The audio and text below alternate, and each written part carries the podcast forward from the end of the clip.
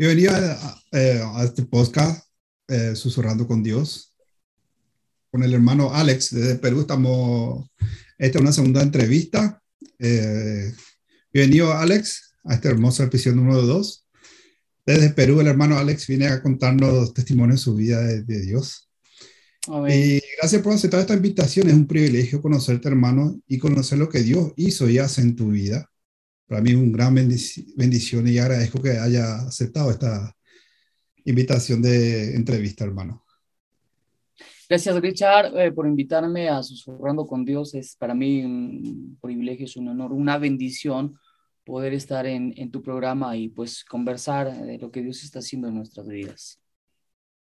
Gracias, Alex. Gracias. Y bien, a lo que venimos a este podcast. ¿A qué?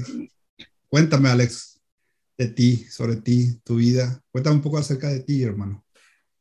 Qué pregunta, ah, este, no sé cómo resumir esto, contarte acerca de mí. Bueno, mi nombre es Alexander Llanos Elquín. Eh, yo vivo al norte del Perú, eh, en una ciudad que se llama Cajamarca, y vengo de una familia de, cristianos, ya nací en una cuna cristiana, y a pequeña edad, este, a muy corta edad, a los 7, 8 años, comencé a mm, servir en, en, en, el equipo de música en la iglesia de mis padres. Y así fui creciendo, eh, cada vez iba aprendiendo más. Uh, terminé eh, el colegio, tuve la oportunidad de irme a Instituto Canción Argentina. Uh, luego regresé y terminé la carrera de, de Derecho y hoy por hoy eh, tengo un pequeño home studio y a la que me dedico yo pues a producir música, eh, a algunos discos de algunos hermanos eh, y también me dedico pues este, a lo que es mi carrera, a la abogacía, trabajo en el sector público, en, en, el Estado, ¿no? en el Poder Judicial de mi país.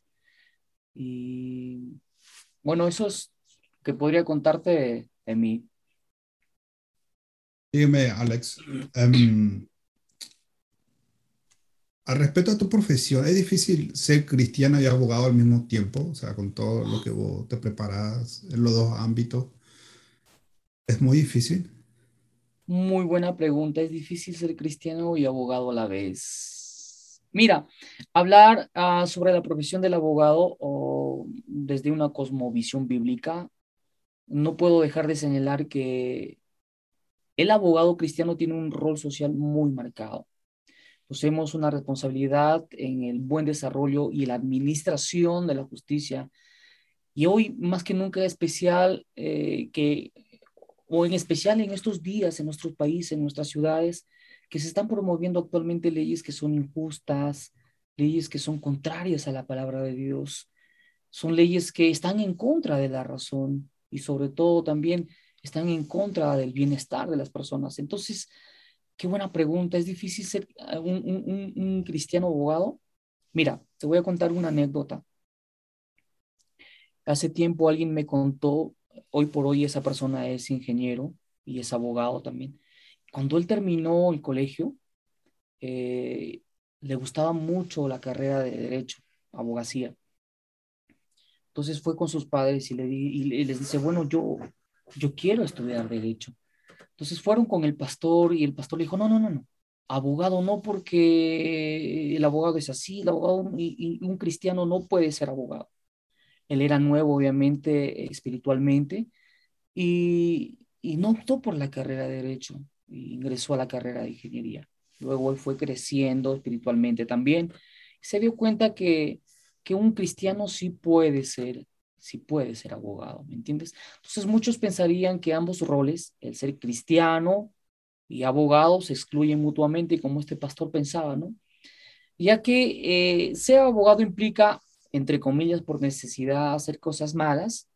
Se cree que el abogado es un engañador, es un tramposo, un estafador, un avaro, entre otros epítetos que no halagan a uno. En mi ciudad, en el Poder Judicial, que es eh, el lugar donde mayormente están litigando los, los abogados, al frente del Poder Judicial ah, hay varios edificios donde muchos abogados tienen sus oficinas. Ok, ahí están todos los abogados. Cuando uno necesita un abogado, siempre va al frente de la corte. Por lo general es así, creo que en todos los países. Están las oficinas de los abogados. Y, y, yo he escuchado esto que le llaman la cueva de los ladrones.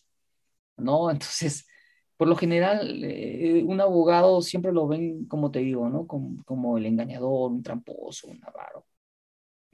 Pero déjame decirte que no obstante la profesión se considera un mal necesario, entre comillas, ya que en ocasiones eh, eh, somos profesionales útiles. Mira, te pongo un ejemplo, de repente en el trabajo te votan, te votan arbitrariamente el trabajo, vas a necesitar en la vida laboral contratar un abogado, ¿verdad? Para que te pueda asesorar, para que te pueda defender, para que te pueda ayudar. Igual, si tienes una empresa de repente por ahí, quieres esa empresa que se fusione, necesitas de un abogado que sea experto en la rama empresarial, ¿verdad? De repente tienes eh, eh, muchas, muchas posesiones y necesitas repartir todo eso, ¿verdad? Necesitas buscar también un asesor legal eh, que, que, te pueda ayudar este, en el tema, ¿verdad? En el tema legal para hacer no sé, la herencia, repartir y todas estas cosas, ¿verdad? Te pongo otro ejemplo, de repente hay problemas en los hogares disfuncionales, ¿verdad? El padre se pelea con la madre, se quieren llevar a los hijos, bueno, en fin, necesitas un abogado especialista en familia. Y así, se necesita realmente de, esta, de esta bonita profesión. Y, lo que te venía diciendo, lamentablemente hay muchos eh, en, el, en, el, gremio de abogados que dan la razón a quienes piensan así que los abogados son, son así, son asá, ¿no?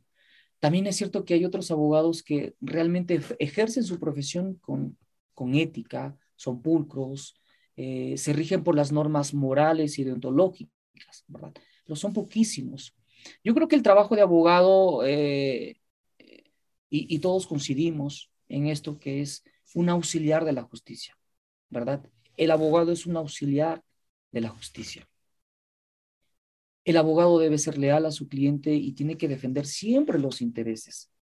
Pero ojo, esto nunca debe ser a costa de la justicia. Cuando yo estaba eh, haciendo mis prácticas en un staff de abogados, te voy a contar una anécdota.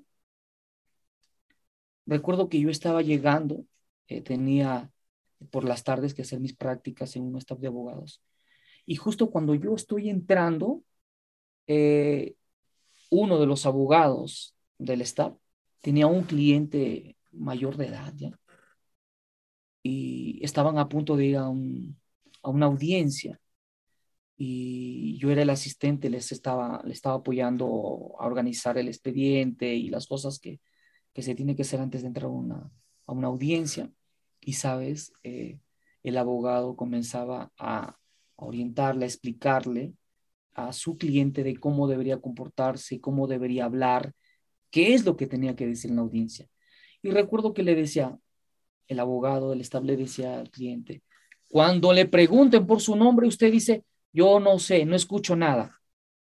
¿No? Entonces, cuando le preguntan por esto, usted no responde, le van a volver a preguntar y usted dice, no escucho nada. Usted tiene que decir que no escucha nada.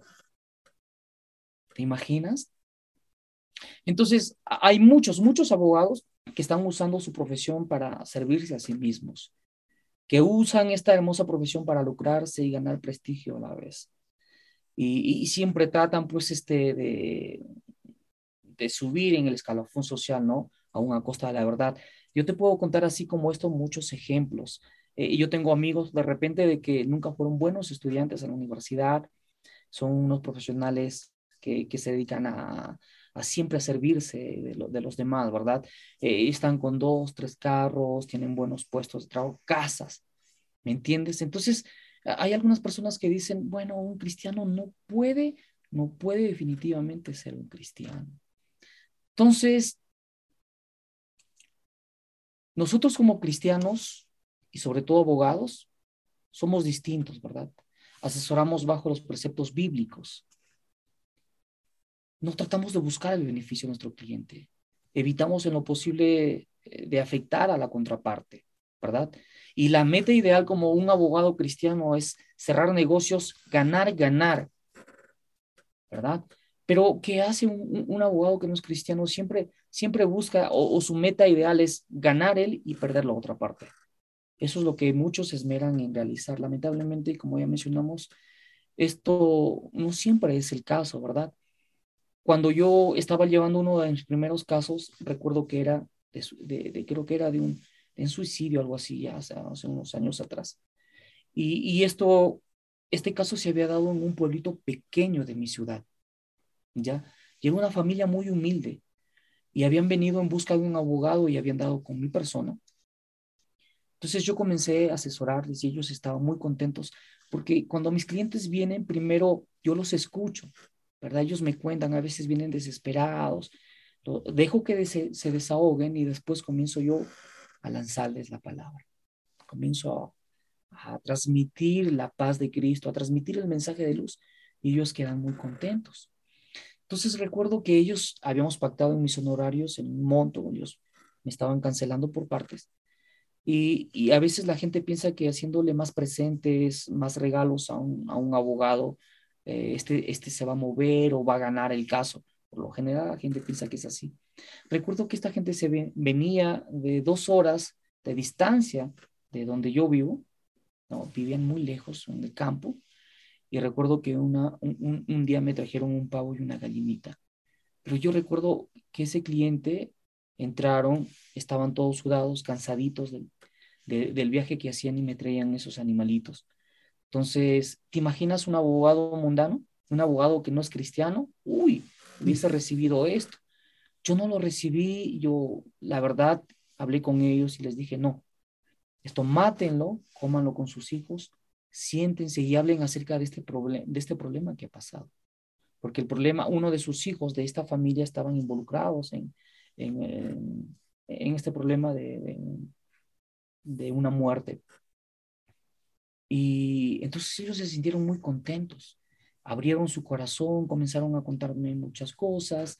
Y, y, es así como yo, con valores cristianos, comienzo a tratar con, con, mis, con mis clientes, ¿no? que vamos a, encontrarnos en algún momento de repente tentados a, sacar dinero, a explotar, a, hacer unos usureros o de repente a, no dar un buen servicio como profesional, ¿verdad? Entonces yo creo que sí se puede ser un buen cristiano abogado. Primero nuestra fe cristiano y después eh, un buen abogado. Dime, Alex, para vos como cristiano, ¿verdad? Aparte que tenés el estudio de, de abogado, derecho, es un gran desafío el que tenés al respeto al servicio de Dios. Cuéntame un poco de eso, por favor. De que, mira, ¿Cómo influye en eh, tu vida eso? Eh, mira, este, nosotros como un estudio eh, de abogados cristianos estamos muchas veces sirviendo a la gente en la parte legal, ¿no? Pero más que la parte legal, yo estoy utilizando eh, mi, mi, profesión para, para poder este, apoyarlos en la parte espiritual, porque vienen muchas personas, muchas personas que no son cristianas. Eh, volviendo al caso que te estaba contando de, de, unos clientes que me trajeron unos animalitos y yo no los acepté, eh, recuerdo que ellos vinieron a contarme desesperadamente que en el lugar donde se habían dado los hechos, que era un campo, y en mi ciudad existe las, las rondas campesinas. ¿Qué son las rondas campesinas? Son un grupo de personas que hace años atrás se formaron lejos de la ciudad, donde no llega la justicia, no hay policía y de repente hay este sicariato, de repente hay hurtos y cosas así. Ellos a veces se han dado cuenta de que están desprotegidos por, por, por, por el Estado. Entonces ellos buscan a una persona de renombre y esa persona eh, se junta con siete, ocho personas más, líderes, personas también de renombre, y ellos administran justicia. Y el caso que te estoy contando se dio en ese lugar, ¿verdad? Entonces, estas personas sabían que si la ronda tiene mucho prestigio, te comento, en, en, mi ciudad. Créeme, la ronda tiene mucho prestigio. La, la, la gente en el campo, en vez de ir a, a, un abogado, a la justicia tradicional, va a la ronda, a la ronda campesina. Y la ronda campesina le resuelve el problema en un día, en dos días, lo que en la justicia tradicional te lleva un mes, dos meses. Seis meses, un año. Un año. Entonces, ¿sabes qué? Eh, recuerdo que ellos vinieron a, hablarme a mí, se dieron cuenta que yo era un abogado distinto, que era un abogado que era cristiano. Entonces ellos me pidieron que por favor vaya con las rondas campesinas y les explique. Entonces yo lo pensé un poco, digo, esto, eh, esto está un poco complicado porque eh, estoy, estoy saliéndome de mi papel de abogado y, de los límites como yo debería actuar. Pero mira, yo fui movido en ese momento por el Señor y yo fui contra la ah, fui a la ronda, al lugar. Y cuando ellos me vieron y, sabían que era abogado, uy, me echaron los perros, abogado. ahí viene el, el, el, mentiroso, el ladrón, qué sé yo. Pero de repente yo logro comunicarme con, con el presidente de las rondas y le explico, yo, mire, soy un abogado, yo vengo a hablar. Se dieron cuenta que era, era distinto. Entonces, por primera vez, mi amigo que me acompañaba me dice, yo no he visto nunca esto. Me dejaron entrar a mí a la, a la sesión de la ronda campesina con mis clientes, con la parte que era de, este, eh, habían sido denunciados, yo estaba defendiendo la parte denunciada, entramos, les hablé, primero los escuché como siempre hago, y luego les lancé la palabra. Créeme, hermano, que todo se tranquilizó. Me acuerdo que los hice que todos se, se pusieran de pie, nos tomamos de las manos y oramos.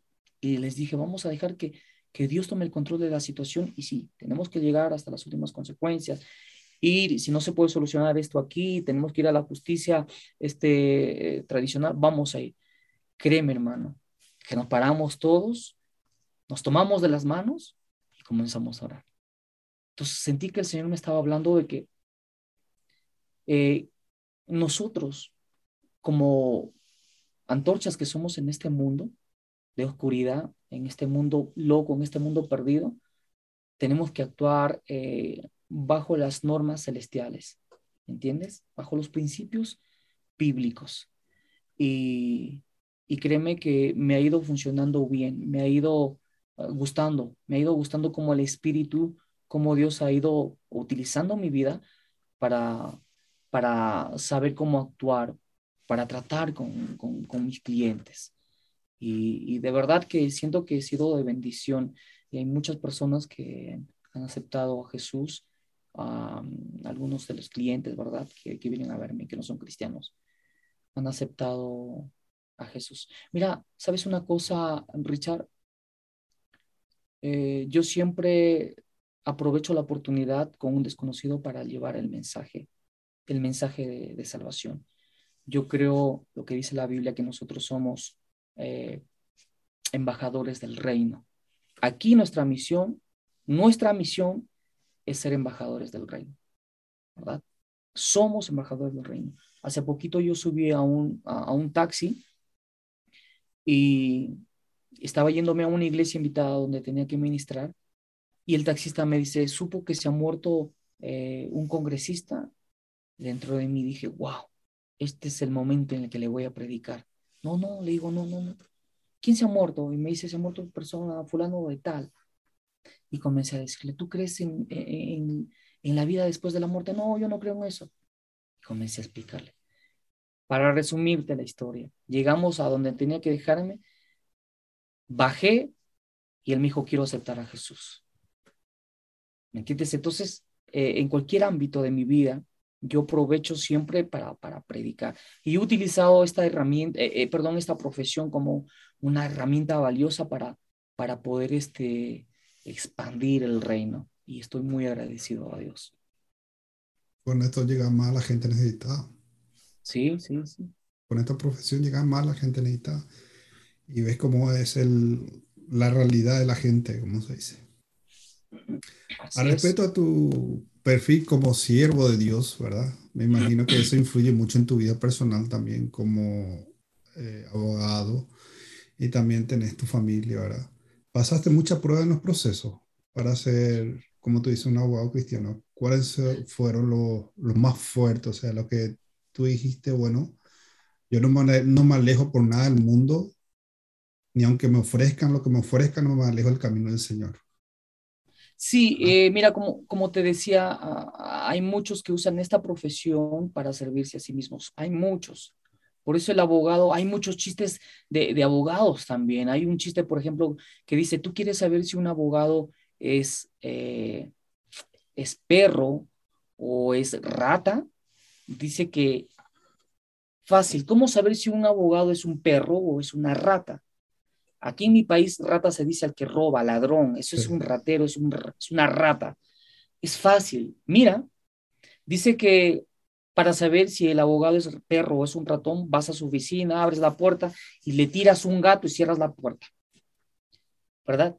Si el abogado sale corriendo, es una rata. ¿Verdad? Si el gato sale corriendo, escuchas que el gato grita, el abogado es un perro.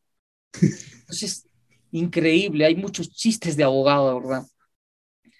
¿Por qué? Porque hay muchos que utilizan su profesión para servirse a sí mismos. Créeme, créeme, Richard, que yo conozco muchos abogados que tienen carros, muy buenos carros, unas casas, muy buenas casas, terrenos. ¿Cómo? ¿De dónde? No lo sé, hermanos. Pero se sirven mucho a sí mismos, lucran con, con, con, con, esta profesión y también ganan prestigio a la vez que guardan celosamente, te decía, su escalafón social, aún a costa de la verdad. A veces trabajar para, para el gobierno, en el sector eh, público, eh, a veces te tienes que prestar para cosas nada éticas.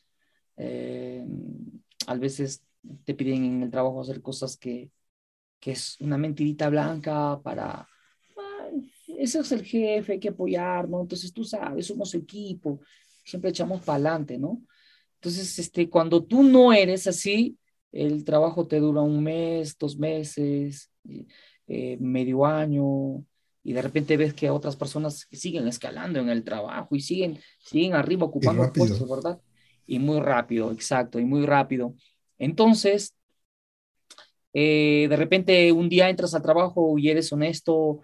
A veces a mí me ha costado, ¿sabes qué? Luchar con la gente eh, en la oficina, porque es gente que no cumple con sus deberes, que, que, es irresponsable, pero que ya tienen el trabajo, pues este, están nombrados, y bueno, ya están nombrados, eh, no pasa nada, mucho te llaman la atención, pero salvo que sea una falta grave, ¿no? Pero, pero ya cuando tú comienzas a decir las cosas no pueden ser así, uno tiene que ser honesto, tiene que ser este cumplido, tiene que ser puntual, como que te ven como que el bichito raro, ¿me entiendes? El, el, el, el agua fiestas, el, el muy muy, ¿me entiendes? Entonces, este, de repente entras a la oficina, ya te habla uno, te habla dos, el resto ni, ni, ni, ni te ve, ni te saluda, ¿no?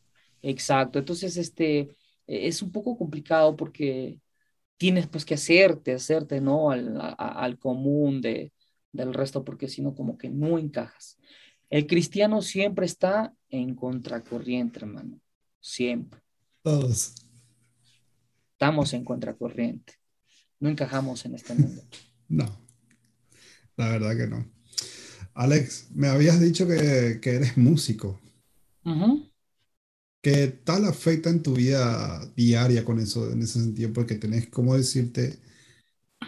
El trabajo de abogado y tener también eh, trabajando a través del Señor eh, la parte musical.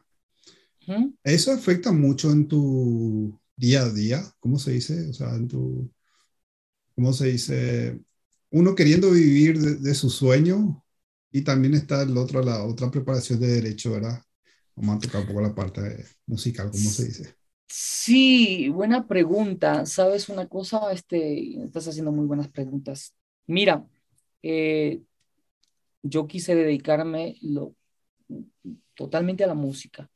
Entonces, mis padres son pastores y mi madre me aconsejó que está bien, vamos a ver cómo lo hacemos, pero me gustaría que tengas también una profesión. Si no hubiese sido por ese consejo de mi madre, yo hubiese, me hubiese dedicado netamente a la música. Entonces, eh, mi corazón está partido en dos. El lado derecho es mm, abogado y el lado izquierdo es músico, ¿me entiendes? Entonces, ah, ¿qué, ¿qué, sucede? Yo salgo del trabajo corriendo, vengo escuchando las canciones, vengo ensayando en el carro y... Mentalmente mentalmente uno va escuchando al oído, llega, a veces llego, no sé, el culto empieza a las 7, a veces llego cuarto para las 7, 10 para las 7, 6 o media hora antes de las 7 y estoy tratando de ensayarme. Es un poco complicado a veces este, cuando, me, cuando no, no paso mucho tiempo sentado al, perdón, al piano eh, y practicar las canciones porque tengo los días que no hay culto o los fines de semana que a veces también estoy invitado a otras iglesias, para, para ensayarme. Entonces, entonces sí, ahora que estoy ejerciendo la profesión de abogado, sí se me complica un poquito el tema de, de, de, de practicar el, el, instrumento, ¿no? Ha habido tiempos en los que me he dedicado exclusivamente al ministerio. Y, y, mira, ¿sabes? Cuando te dedicas al ministerio, eh, al servicio en, el equipo, en el equipo de alabanza de la iglesia, Satanás te susurra al oído y te dice, uy, ay, ay, abogado, estarías teniendo al mes tu, tu sueldito, imagínate, sentado en, una oficina, tu autito, sentado en la oficina con tu cafecito. En mi ciudad llueve, imagínate, estás en tu oficina con tu saquito, o sea, muy cómodo, ¿verdad? Entonces, y mira cómo es el diablo, el diablo te susurra, dice, mira, que te vas a tocar, no te dan para el pasaje, tienes que cargar el instrumento, te invitan, se termina la fiesta, gracias hermano por venir, tienes que llamar tu taxi, cargar tu instrumento, llueve, ¿me entiendes? Entonces, eh, Sí, sí, y, y, justamente tengo un instrumento que, que, pesa 25 kilos. A veces cargar eso es... Puede serlo, pero la chucha. Exacto, y entonces, ¿sabes qué? Eh, eh, es un poco complicado, es un poco complicado. No puedo vivir del, del ministerio porque tengo una carrera, creo que también he sido llamado a servir este, en, en, esta carrera de, de, derecho, de abogado. Y así que por el momento estoy yo este, dedicándome a la abogacía, aunque mi corazón me está pidiendo, y creo que esto es de parte de Dios, dedicarme de lleno a la obra. Y no, no sé si, si va, a ser, va a ser pronto, en este año, antes de que termine, o el año que viene, pero sí tengo un llamado fuerte a, estar metido en el ministerio, eso implicaría de que mm, le daría más tiempo a la música y me retiraría del trabajo este del sector ah, público y comenzaría a litigar, a llevar algunos casos, nada más, pues que me dé un poco de tiempo. Pero lo dejo en las manos de Dios, que él, él guíe mi camino, que Él vaya abriendo las puertas, vaya poniendo las personas indicadas y sobre todo que Él pues esté confirmando este llamado que yo tengo, ¿no? Respecto a la música en tu vida, por ejemplo, ¿no pensás eh, grabar un disco o, cuáles son tus objetivos como parte de la música? Así, eh, Sabes, yo tengo un home studio eh, y justamente, y, y, sabes, lo, lo, lo, tuve porque me, me encanta la música. Mira, te comento, te cuento algo. Cuando yo era pequeño, cuando yo tenía mis 8 o 9 años, eh, estaba sonando muy fuerte Juan Carlos Alvarado, Marcos Witt, este Danilo Montero, y yo me, sí, yo me acuerdo que compraba los, los, los CDs y compraba las carátulas y antes de escuchar el disco yo me, me, me sentaba a leer los créditos. Eh, bajista, teclados, este, pianos, productor, este ingeniero de sonido, fue grabado acá, fue mezclado acá, y me apasionaba mucho el tema de, de algún día producir un disco de grabar, mira, me gustaba. Entonces, después de leer la carátula, pasaba a escuchar el disco, las canciones, pero siempre leía las carátulas, siempre, siempre leía los créditos y me gustaba, me llamaba la atención esto del tema de la grabación. Y entonces me acuerdo que un día ah, nos pusimos a grabar en la iglesia, pusimos un, grabador con, con, un CD ahí, comenzamos a grabarnos, comenzábamos a tocar.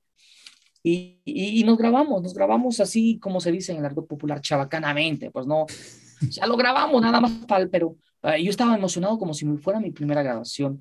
Y, recuerdo que me dibujé en una carátula, dibujé mi nombre, eh, no recuerdo el título que le puse al CD, supuestamente era mi producción, y, le puse los créditos, pues no grabado por tal persona, grabado en la casa, en el cuarto de tal persona, y, me iba apasionando este tema del mundo de la grabación. Pasaron los años y cuando ya este, terminé el colegio, pues eh, decidí, conversé con mis padres, mi madre me apoya, menos mal, y, puse un home studio entonces estaba emocionado, voy a grabar mis canciones, voy a grabar mis CD, pero de repente venía un hermano y me decía, mira, eh, quiero hacer esta grabación, quiero hacer este arreglo, y comenzaba a meterme más en el trabajo de los demás y ya no tenía tiempo para involucrarme en lo mío. Entonces yo colgado por ahí este, unos, un, un, un cover que hice hace poco, eh, no que hicimos con un baterista, y, pero no fue algo tan preparado, fue que me llamó, oye, ¿sabes qué? Vamos a presentar un, un, especial ahorita ah, en vivo en, en, mi iglesia, ¿qué te parece si me ayudas? Les online, lo grabamos y, y lo decidí, decidí colgarlo en mi, en mi Facebook. Pero sí, sí, sí tengo algunos trabajos, tengo algunas canciones que estoy trabajando, pero como es mi home studio, entonces eh, lo voy trabajando lento, lento, porque si esto fuera ajeno, entonces no, no me saldría grabarlo lento, lo, lo grabaría, como dicen los chilenos, al tiro, ¿me entiendes? Pero, pero lo estoy grabando de a poquitos, eh, voy tomando ideas, voy invitando a, a, a, a, otros músicos. Yo soy tecladista, no, no soy baterista, o sea, toco algo, un poco de todo, pero no, no, no es mi fuerte, es el piano. Entonces, tomando de a pocos ideas y, y si Dios quiere, este año que viene voy a estar este, sacando un, un sencillo, eh, si, es que, si es que el Señor lo permite. Dime, Alex, una pregunta, una pregunta personal tengo que no estaba acá en el guion, ¿cómo se dice? A mí una vez me preguntaron, y yo creo que sí, afecta mucho la música a un, a un cristiano. Porque una vez me preguntó, una amiga me dijo, ¿por qué tú no escuchas música eh, del mundo, como se dice, verdad? Y yo le dije, a mí, como yo estoy espiritualmente con el Señor así, orando y estoy luchando con eso, es difícil, digo yo, porque si yo escucho música del mundo, a mí me afecta en lo personal y espiritualmente peor. Por eso yo siempre eh, eh, le digo, es mejor a veces escuchar una música cristiana, depende cuál música cristiana, porque hay que escuchar y estudiar bien y analizar bien también la letra, porque a veces uno puede tomar la letra de doble filo, como se dice. Em, yo creo que afecta mucho. ¿Qué tú opinas sobre eso, Alex? Mira, eh, como una persona que se dedica a, ejecutar un instrumento eh, y estar escuchando siempre música, yo creo que, la música tiene poder, ¿no? La música tiene mucho poder y hoy por hoy están utilizando la herramienta de la música para degenerar a nuestras generaciones que vienen con el reggaetón, con el rap. Va a haber gente que de repente eh, va a estar en contra de lo que yo digo, ¿no? Porque de, repente le gusta escuchar esos géneros musicales. Pero la, industria de la música está siendo utilizada para, para adoctrinar a, las, a, las, a, las, generaciones que, que, están viniendo detrás. La música tiene poder.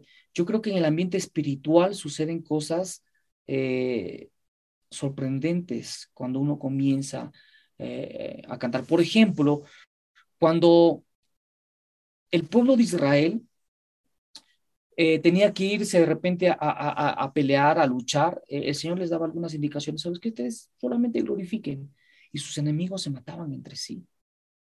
de repente Saúl le decía a David, este, quiero que toques el arpa. Mira, no cantaba, tocaba el arpa, tocaba el arpa y, en el ambiente espiritual se rompían cadenas, ¿entiendes? Se rompían yugos, se rompían ataduras. No sé qué demonios pudo haber tenido eh, Saúl, pero esos demonios que lo atormentaban al momento de que dice que David era un hombre conforme al corazón de Dios. Entonces dice que tocaba el arpa y Saúl era liberado.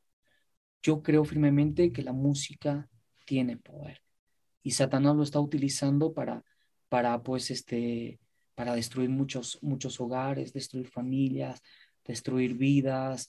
Hay música que te incita a la violencia, a drogarte, a, claro, a este un, un, anarquistas, a, a, desobedecer a los padres, canciones como que felices los cuatro o ven a mi casa, este tengo la casa sola, cosas así, ¿me entiendes? Eh, yo creo que como cristianos tendríamos que tener mucho cuidado al, momento de, querer escuchar música y podemos estar abriendo puertas a, unos algunos entes espirituales demoníacos que puedan entrar a nuestras vidas, porque yo creo, yo creo, quizás hay algunos cristianos que no puedan estar de acuerdo conmigo, pero yo creo firmemente que al estar escuchando cierto tipo de música, podemos estar abriendo puertas al enemigo. yo creo firmemente de que hay grupos, hay, músicos, hay bandas que le entregan su alma a, Satanás a cambio del dinero y él les da las letras, les da las músicas, la, la, música, ¿verdad? Y lo que yo estoy hablando no es algo que, que, me han contado, es algo que es público, está en internet. Hay personas que públicamente han confesado, ¿no? Que han hecho un pacto satánico para que ellos puedan obtener fama, ¿no? Entonces, creo firmemente que un cristiano tiene que ser muy cuidadoso al momento de tocar, ah, perdón, al, querer este, escuchar música, porque hay música, hay, música dedicada a Satanás. Yo no creo que haya música este, cristiana, música neutral y música eh, satánica. ¿no? Eh, leí algo por ahí que me gustó, que dice que no existen huérfanos. Es decir, existen hijos de Dios y qué más? Hijos de Satanás. O sea, no hay huérfanos. O eres de Dios o eres de Satanás. En la música pasa lo mismo. No creo que exista música neutral. Hay música cristiana y música del mundo, ¿me entiendes? Música que, que está totalmente manipulada y ejecutada por entes espirituales. Em, hay un, hace tiempo estaba escuchando de, una historia de un gran violinista, Paganini, que este, este tipo se dice que, que había hecho pacto con, con, con, un espíritu y este espíritu le había dado destreza, mucha destreza, ¿me entiendes? Imagínate en la actualidad cuántas personas no, no harán este pacto con Satanás y, y están al servicio de Satanás en el, en, el ambiente musical, ¿me entiendes? Por eso hay que tener mucho, mucho cuidado. La Biblia dice que si hay algo bueno, algo noble en que pensar, en eso pensar. ¿Entiendes? Entonces, si de repente vas a estar escuchando una música que, que te incita a tomar, a drogarte, eh, va a comenzar a afectar, afectar tus emociones, va a comenzar a alimentar tu carne y no el espíritu. ¿no? Como cristianos tenemos que tener mucho cuidado. Incluso el propio cristiano, cantante cristiano, cae en el mundo. ¿eh? Sí, sí, sí, sí, sí. Eh, es una tristeza también eh, que esté pasando eso en el cuerpo de Cristo, mm, pero no, no es de sorprendernos, ¿no? Porque eh, el mismo Jesucristo, el mismo Padre, nos advierte, ¿no? De que, que van a haber personas que, que, no son de nosotros, pero que están entre nosotros. Y mira, hace poquito, creo que fue hoy día que estaba revisando un post en la cual era un, un, video en la que hay un cantante cristiano, no sé si decir su nombre, no decir su nombre, pero él estaba hablando de que, que él no se hace problema si sus hijos celebrarían Halloween, que se disfrazan de, de, de fantasma, de muerto viviente, porque el niño lo que quiere es, bueno, disfrutar ese momento, compartir dulces. Entonces, él decía, está bien, esto, yo no lo veo ningún problema. Entonces, cuando yo escucho a ese, a ese cristiano que es una persona que es un referente en la música y que hay muchas personas que, que lo admiran. Digo, o sea, ¿qué está pasando con, con, con, con, este cristiano? ¿Cómo puede, ¿Cómo puede pensar así? Para mí eso es antibíblico. Entonces, ¿cuántas personas eh, pueden estar siendo afectadas por lo que él eh, predica en sus canciones, en su música cantada? ¿Me entiendes? Entonces, no es de sorprenderse que de repente vamos a encontrar en, en el ámbito espiritual este, eh, algunos, algunos ministros, entre comillas, o cantantes cristianos, ¿no? Hay muchos también que se han convertido a través de la música cristiana a cristiano, ¿verdad? Gente del mundo que ha, que, que ha ido que ha ido a un concierto y se han convertido cristianos. Me imagino que tendrá de sobra también esos testimonios. Sí, mira, sabes, yo hace poquito eh, estaba colgando, colgué un, cover de una canción en YouTube y es de un grupo de los 90. Y cuando yo estaba, eh, quería, quería hacer un cover de esa versión. Me gusta mucho esa canción, es, un, es una letra eh, cristocéntrica que habla acerca de la salvación, de que Jesucristo puede perdonar, es el único que puede ayudarnos y perdonar nuestros pecados. ¿No? Entonces, esa canción me ha gustado siempre, siento y sé que cada vez que yo lo escucho ministra mi vida. Y cuando yo iba a la parte de abajo de los comentarios, eh, ¿sabes? Había un, un pequeño testimonio y esto me impactó más todavía. Esta persona posteaba y dice lo siguiente, esta canción yo lo estaba escuchando cuando viajaba de una ciudad a otra ciudad y yo no era cristiano. Pero no sé por qué, era la única radio, porque él encendió la radio y, cuando enciende la radio, bueno, él estaba buscando una emisora, pero en, la carretera no, no cogía ninguna emisora, solamente una nada más. Y, justo era esta canción que decía, lávame en tu sangre, lávame en tu sangre. Y él no había escuchado de Jesús. Él no, no, no, no había tenido una infancia que lo llevaron a la escuela unical, en su casa. No, no, no, no, no. Pero esa, esa canción lo estaba ministrando a él. Y esa canción prácticamente eh, hizo que él abriera sus puertas para, para aceptar a Jesús. Eh, él se estacionó en un lugar y le dijo, realmente si tú existes, lávame, porque él estaba pasando por problemas y sabía que, que su vida era un desorden. Necesitaba poner orden en su vida. Y entonces él eh, comienza a decir, si tú existes, por favor, lávame en tu sangre.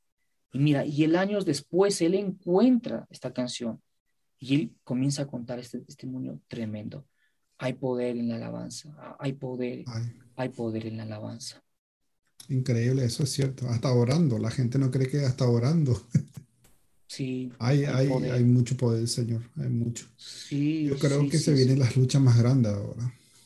Así Porque yo creo, mi opinión personal, o sea, a veces pienso, digo, el enemigo no tiene tan engañado en las redes sociales Vamos a tocar por ese punto también, pero antes de terminar. No tiene tanta engañado todas las redes sociales que si tenés las casas más grandes, que si tenés un Lamborghini, que si tenés un Porsche, que si tenés un BMW, lo mejor de lo mejor, tu vida está llena, o sea que tenés, llegaste a tu propósito. Pero la hora, la verdad, la gente que más tiene son la gente que menos siente más vacío, menos tiene, como se dice, por dentro, porque no le tiene al Señor. Así es totalmente vacío. Y gente que yo te puedo decir, actores famosos que tienen la casa, la mansión y vacío. Millones en sus cuentas, vacío. Mira, lo que tú dices es muy cierto. Todos, todo ser humano, todo, todo ser humano, pobre, rico, alto, bajo, eh, pequeño, grande, todo ser humano, tiene un hueco dentro de su corazón, tiene un vacío en forma de Dios. Y ese vacío no se llena ni con todas las mujeres del mundo, ni con todos los carros, ni las empresas, ni el dinero. Solamente Dios puede llenar ese vacío. Muy cierto lo que tú dices. Lo, lo he pasado. Lo he pasado. ¿De qué te sirve tener todo si, en síntesis, como yo le digo muchas veces a mi mamá, no, no vas a llevar? Exacto. ¿Sabes una cosa? Eh, el sabio Salomón eh, termina escribiendo lo siguiente, dice, bueno, yo he tenido todos los placeres que tú te puedes imaginar. ¿Entiendes? Entonces, algunos, para algunos la felicidad, eh, bueno, la felicidad para, es, relativa para alguno, o el éxito es relativo para alguno, tener éxito de repente es tener, no sé, ganar un, un monto elevado de dinero, para otro puede tener mucha fama, mucho prestigio, mujeres. Entonces, Salomón dice, yo, te puedo, yo, he tenido todo lo que tú te puedes imaginar. Mujeres, eh, sabiduría, riquezas, comida, todo. Pero me he dado cuenta que, que, nada llena ese vacío. Que, y él termina diciendo, realmente vanidad de vanidad, todo es vanidad. Entonces uno puede decir, no, si yo tuviese mi profesión, ya estuviese tranquilo, yo creo que alcanzaría, eh, no sé, de repente la tranquilidad, eh, ¿no? O de repente si ya me caso, si ya tengo hijos, yo creo que me siento completo. Y, y no es así. Lo que llena a una persona es tener a Cristo en su corazón. Es lo único, lo único que tiene sentido en esta vida y lo que puede, lo que puede un hombre, eh, o lo que puede a un hombre llenar, se llama Jesús ¿Me entiendes? Lo único ah, que puede llenar el vacío en la vida de una persona. Alex, una pregunta íntima, ¿cómo se dice? Entre nos. Entre nos, entre, susurros. entre susurros. Yo estoy soltero, vos estás soltero. sabemos que muchas veces los cristianos no queremos admitir o no queremos eh, aceptar que tenemos muchas tentaciones. Pero yo creo que había una vez que yo me había tomado con el Señor, porque muchas veces nosotros en la persona no tomamos con el Señor. ¿verdad? El Proverbio 31, que todos buscamos eso. Todos los hombres, el que te diga que no, el que, un cristiano tenga te diga que no, te está mintiendo. Todos buscamos a la mujer virtuosa. A tu edad, no sé cuántos años serás ahora, a tu edad ahora, vos Alex, ¿qué es tu objetivo? O sea, ¿qué esperas de la mujer virtuosa? O sea, vos, en lo personal. Porque imagínate, sos abogado, sos una persona preparada, servís al Señor, porque una de las cosas que mayormente siempre dice lo, lo que son los pastores, los mayores, los hombres mayores, o sea, los caballeros, los señores, dice, cánsese, cánsese, ya están preparados, ya están, ya tienen, tienen estabilidad económica, como se dice. Pero vos, así en lo personal, ¿qué, qué esperas? Porque muchas veces dice, oh, sí, ya, ya tiene edad, ya tiene esto, ya tiene... Y más, pues un mensaje para los jóvenes, porque hay muchos jóvenes que cometen el error del adulterio antes del matrimonio, porque ahí influyen muchísimo las maldiciones espirituales también. Hay mucha gente que no cree, o sea, vamos a tocar una parte delicada, una conversación que no estaba planeado ni nada de eso, y no estaba en la lista, pero yo creo que hay que dar un mensaje, nosotros que somos hombres solteros, que tenemos esa lucha, ni yo no lo niego, yo lo tengo la lucha, pero digo, Señor, yo sé que tú me vas a dar lo mejor. Sí es. ¿Me entiendes? ¿Qué mensaje tú le darías a los jóvenes solteros y todo eso? Mira, tú, como cualquier otra persona, eh, tiene necesidad porque el diseño original del hombre es este, estar unido a otra persona, en el caso de los hombres con una, con una mujer y en el caso de las mujeres con un hombre. Es el diseño. O sea, biológicamente necesitamos estar con, con porque Dios nos ha creado así. Si nos vamos al Génesis, nos vamos al libro de, de los principios de la creación, nos damos cuenta que el diseño fue así, que el Señor creó a Adán, lo hizo dormir, ¿verdad? Ya conocemos esa historia, y, le presentó la ayuda idónea, ¿verdad? Entonces, e, e, es, es, es, natural que nosotros necesitemos de una persona, eh, una compañera. La Biblia habla de, de, estar unidos en el yugo, ¿verdad? En un yugo no desigual, sino un yugo que sea igual a nosotros. Entonces, eh, a tu pregunta, por ejemplo, ¿cuál es esa persona que, que, que puede ser una ayuda idónea para ti? Yo tengo una pequeña listita. Yo tengo una listita, este, mi, mi querido Richard, y, y, y, siempre tengo ahí una lista de la persona ideal y le pido al Señor. Hay personas que me dicen, oye, ¿por qué no te casas? Eh, y te voy a contar una anécdota. Yo soy el ejemplo de las anécdotas. Cuando yo era niño, cuando yo era niño, me acuerdo que salíamos de un culto y, y teníamos la costumbre siempre de venir en, en, mancha, como dice aquí en Perú, en grupo, pues, ¿no? A veces se despiden y vienen 10 personas por un camino y se van despidiendo y así cada uno, ¿verdad? Entonces yo me acuerdo que un hermano casado en ese entonces era joven, el hermano casado le molestaba al hermano, al hermano que no era casado, le decía, este, oye Gonzalo, cásate ya, pero lo hacía por molestar.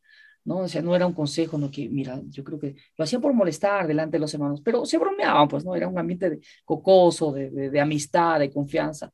Y el hermano se aguantaba, no le respondía nada. Y, y, así era siempre. Entrábamos a la iglesia, oye Gonzalo, cásate ya. Este, salíamos de, oye Gonzalo, y total, ¿pero cuándo te vas a casar? Y me acuerdo que esta vez el hermano le responde a la, cuando le dice, este hermano le dice, oye Gonzalo, cásate ya, le dice. Y este hermano Gonzalo le responde, pero ¿para qué le dice? Para andar así solito, mejor no me caso. Porque el hermano eh, que estaba casado siempre venía a la iglesia solo, pocas veces lo veían con la esposa. Entonces le decía, pero ¿para qué? Para andar solo, mejor no, no, no me caso. Entonces, yo tengo una listita, mira, y en esa lista, por ejemplo, tengo, eh, o, o, me gusta, por ejemplo, para mí la persona que, y le estoy pidiendo al Señor es que que, que, sea eh, de una familia cristiana, y, preferible, o me gustaría que, que los padres sean líderes, por ejemplo. Uy, me encantaría, porque como que estamos, eh, tenemos... Conectados. Eh, claro, estamos conectados, eh, conocemos del trabajo pastoral, del liderazgo. mira, cuando yo estaba en la secundaria, mis amigos estaban en las discotecas, estaban tomando, hablaban de, de, fiestas de 15 años y toda esta cosa. ¿Y, y, cuál, y, cuál era mi vida? Eh, estar en el colegio y los fines de semana, eh, sábados cultos de jóvenes y domingos este, culto, culto general. Eh, por, todos los sábados, casi todo el día nos parábamos en la iglesia, ensayo, ensayo. Yo era el raro, mientras todos estaban tomando, estaban preparando para el estábamos ensayando, para el culto de jóvenes, el sábado por la noche comíamos algo y nos preparábamos para el domingo el culto. ¿Me entiendes? Entonces, este, e, ese ha sido, ese ha sido prácticamente mi, como yo he crecido. Por eso me, gustaría de que eh, la persona que va a compartir eh, su vida conmigo, me gustaría que haya venido de un trasfondo, eh, ¿me entiendes?, familia parecido, de líderes, ¿me entiendes? Porque yo creo que siempre nos vamos a apoyar. Yo he visto, por ejemplo, matrimonios de repente que, que se une, y los dos son cristianos, pero de repente el padre de uno de ellos no es cristiano. Y cuando hay problemas en el matrimonio, a una de las personas van con sus padres y los padres han dicho, ¿pero por qué te haces problemas? Tantos hombres que hay en esta vida, tantas mujeres, tantos peces que hay en el mar. ¿Te imaginas que haya problemas en el lugar cristiano? Y vengan los padres que son líderes, nos vamos a orar. Vamos a comenzar a orar y Dios va a comenzar a tratar. ¿Verdad que es bonito? Entonces, como que a mí me gustaría que esa persona, en mi lista número uno tengo que, que sea cristiana y que los padres me encantaría que sean líderes. Eso a mí me encantaría mucho. Tengo, tengo como segundo punto, por ejemplo, de qué habla. A veces cuando salimos, cómo habla, cómo se viste, cómo actúa, eh, si es una persona centrada en los caminos del Señor. Eh, entonces tengo ahí una lista, ¿verdad? Porque eh, yo he escuchado también esto de que con la persona que te casas, pero también te casas con los padres. Y quizás tú no eres casado, pero yo me he dado cuenta eh, en muchos matrimonios que, que yo veo, ¿no? Lo que sucede con ellos, que a veces llevan, eh, de repente la familia, van a la casa del, del, esposo que los padres no son cristianos, llevan al hijito, el suegro está tomando por ahí, este tráelo a mi hijo, que tome, que sea hombre, ¿me entiendes? Entonces, y ya vienen los problemas por ahí, déjalo que mi papá lo haga, no lo va a emborrachar, además es niño, no se va a volver, ¿me entiendes? Entonces te casas también con la familia, te casas con el cuñado, o sea, vienes a ser parte de la familia. Entonces, este, esas son, esas son las cositas. Que tenga, que tenga eh, eh, un, un, llamado en, en, la, en la iglesia. Te voy a abrir mi corazón, ya que estamos hablando de temas del corazón. Entonces, este, porque estamos hablando de temas del corazón, ¿verdad, Richard? Sí, es un privilegio. Pero desde el punto de vista cardiovascular o sentimental. porque cardiovascular. No, pero ten cuidado que el sentimiento falla también, ¿eh? No que cardiovascular estoy mal, estoy, estoy, he subido de peso. bueno, eh, en, en, en, el, contándote, eh, abriéndote mi corazón, eh, hace poco, hace poco, no voy a dar el nombre, eh, hace poco no, bueno, hace poco yo me contacté con una persona que, que le dije, Señor, esta es, este es como una chica para mí, porque esta chica llegó una, a una vez a la iglesia de mi padre a predicar. Ella radica, voy a decir el país, no saben el nombre. Radica en España, pero ella no es de España. Y, perdón, e, ella, ella es de Perú, en España, y, y un día llegó a nuestra iglesia oye, y, vi que tenía un llamado, un, llamado al servicio eh, en el cuerpo de Cristo. Y me gustó, dije, Señor, yo quiero una mujer así. Yo quiero una mujer así de verdad que se apasione por tu obra, que, que, esté, perdón, que esté involucrada en, en el cuerpo de Cristo. Y no pudimos hablar, no pudimos hablar y ella se regresó a su país. Entonces yo me quedé pensando, digo, Señor, pero eh, abro mi corazón, Señor, me gustaría conocerla, me gustaría hablar con ella y, decirle, pues, no, que, que mira, yo, mm, no sé, me gustaría eh, aplicar la fe de otros, de otros siervos que yo he escuchado el testimonio de ellos, por ejemplo, que, que iban, le decían, Dios me ha dicho que tú vas a ser mi esposa y que te vas a casar conmigo. Y sucedía. Bueno, yo no tengo esa fe. Eh, como decimos en Perú, me da roche, me da roche. Entonces, este, oré una noche y le digo, Señor, mira, eh, la única forma de que nos conozcamos y ella sepa lo que yo siento por ella es de que yo le escriba y empezamos a hablar, ¿verdad? Empecemos a hablar. Pero yo comencé a orar, yo comencé a orar, le digo, Señor, si es tu voluntad, por favor que, que empecemos a, conversar. Y, y, si no es tu voluntad, mejor que, que ahí nada más, gracias. Pero yo, mira, yo le dije al Señor, por favor, que la señal sea esta, que yo le conteste, eh, que yo le escriba, perdón, y que ella me conteste, ¿no? Porque ella se iba a acordar de mí, ah, claro, me acuerdo de ti, oye, ¿cómo estás? Y toda esta cosa, ¿no? Sin embargo, eh, yo esperé cinco minutos y no me contesté. Señor, creo que tal vez esto no, no, no es de ti.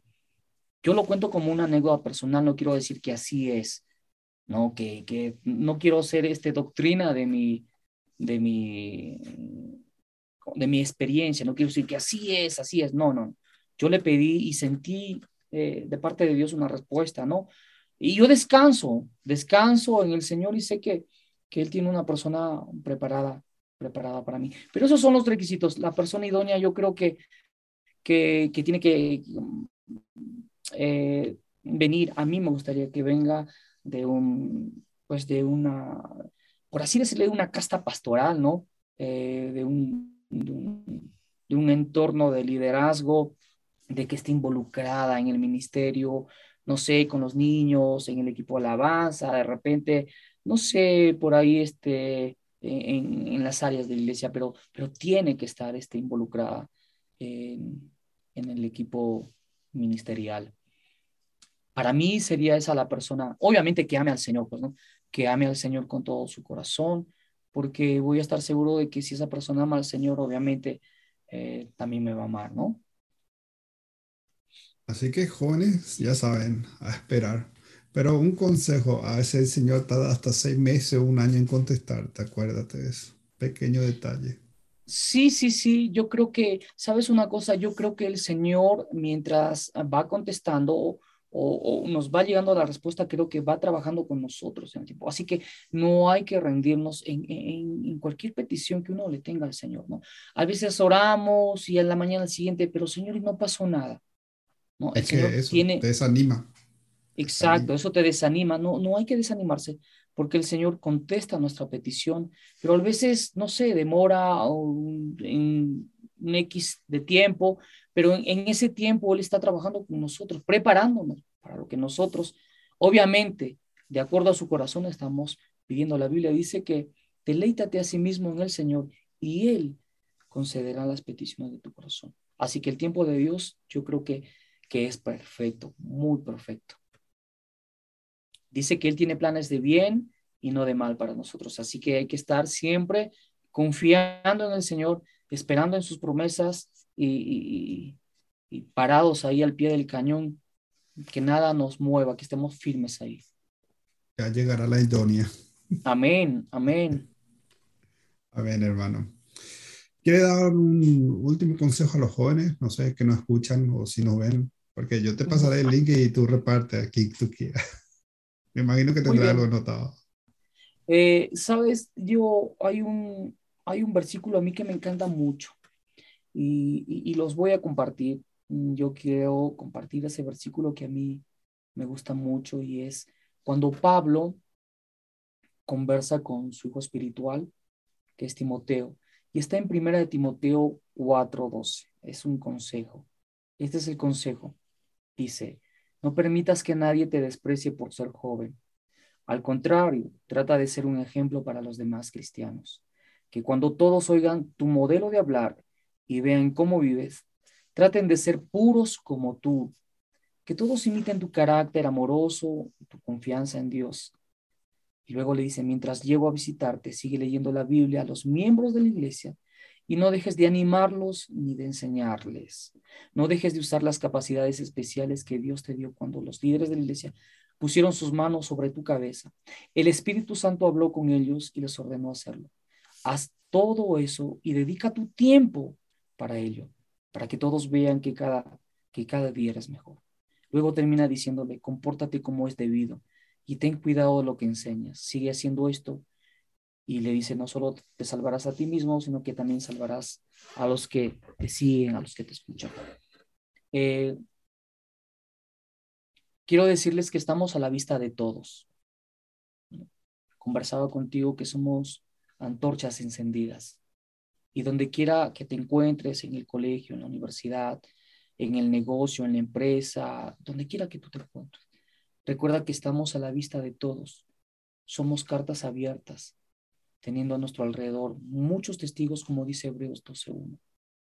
Entonces, quiero que se queden con, con, ese, con ese consejo que Pablo le da a Timoteo, que nadie tenga en poco su juventud y que sean ejemplo, no en la iglesia nada más, no en sola, una sola área de su vida, sino en todo. Así que ese es el consejo para todos los jóvenes, realmente que para adelante. Yo sé que todos estamos expuestos a las críticas de los demás por nuestro comportamiento. Y quizás has escuchado a alguien decir, y eso que, imagínate, ese es el hermanito, ese es cristiano, ¿verdad? O sea, siempre te están apuntando con el dedo, ve el hermanito, mira el hermanito. Y así es cristiano, ¿verdad? Entonces, por favor, nosotros no somos perfectos, pero debemos esforzarnos para ser cada día más parecidos a Cristo. Así que realmente que el Señor los bendiga mucho, que este versículo de 1 Timoteo 4.2 se quede en sus corazones y que el Espíritu Santo les esté ayudando mucho. Amén. Amén.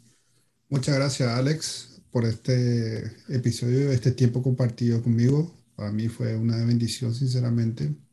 Ya te tengo mi lista de amistades. Así que muchas gracias, Alex. Eh, sinceramente agradezco tu tiempo, agradezco por la experiencia y testimonio de vida que has dado, porque no todo el mundo llega a donde llegas tú. Son muchos los llamados, poco los escogidos. Amén, así es, amén. La verdad que para mí también ha sido eh, una bendición compartir este tiempo contigo. Una vez más, gracias por invitarme a, tu programa y, bueno, estamos acá para, para servirte eh, en lo que se pueda, estamos para apoyarnos y, y un abrazo hasta Bélgica, un fuerte abrazo, hasta Bélgica. También. A ver cuando lanza tu música lo ponemos aquí. Listo, ahí, ahí, ahí voy a tener que, que, lanzarlo ahí en tu programa. Así que cuando tenga ya el disco o al menos una canción, vamos a tener que hacer un otro, otro programa y pues no presentando las canciones. y obviamente cuando llegue la idónea también hacemos otro programa y... Ahí yo le voy a entrevistar a ella. Muy bien, la entrevistas a ella.